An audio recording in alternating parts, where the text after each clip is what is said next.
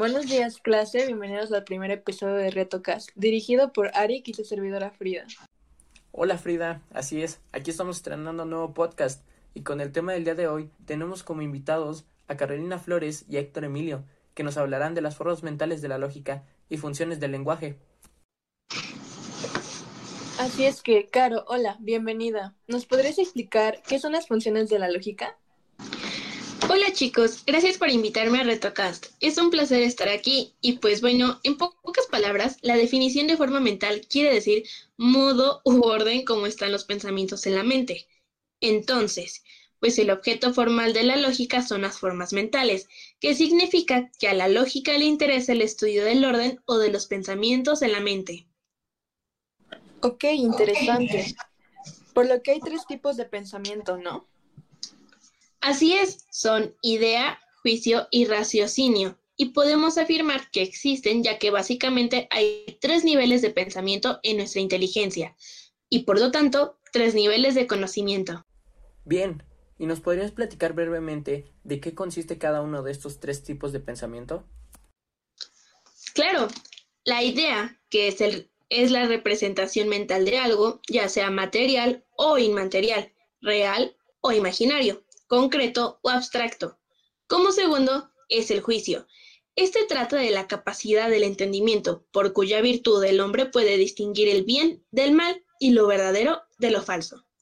Y el raciocinio, que es la facultad de la mente que permite aprender, entender, razonar, tomar decisiones y formarse una idea determinada de la realidad. Creo que ha quedado más claro, Carolina. Gracias por la información. En efecto, me ha parecido muy interesante. Así que, yendo al siguiente tema. Héctor, hola, bienvenido, ¿cómo estás? Hola amigos, antes que nada, muy gracias por invitarme y pues estoy muy emocionado por compartirles mi conocimiento. Ok, me agrada tu entusiasmo. Dinos, ¿nos podrías dar una introducción al tema de funciones de la lengua? Pues la función principal del lenguaje humano es comunicar. La comunicación humana, sin embargo, opera de maneras distintas según el tipo de mensaje que queremos, que queremos transmitir o el tipo de comunicación que buscamos sostener eh, con uno o varios interlocutores. Comprendo. Entonces de ahí es de donde se derivan las distintas funciones. Así es, Arik. Ahora, ¿nos podrías decir cuáles son y en qué consisten?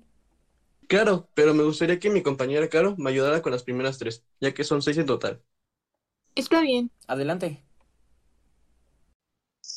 Gracias. Bueno, pues está la apelativa o conativa. ¿Qué sucede cuando el emisor emite un mensaje del cual espera una respuesta, acción o reacción de parte de su receptor?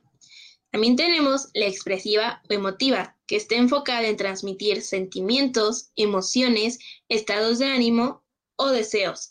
Y la representativa o referencial. Es el tipo de función característica de los contextos informativos o de los discursos científicos o enfocados en transmitir conocimiento.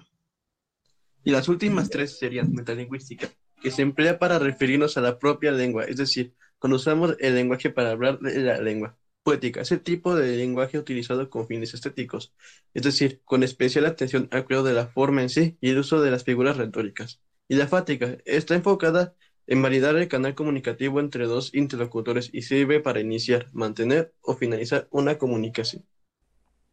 Vaya, pues ahora creo que hemos aprendido que el comunicarse no es algo tan simple como pensábamos.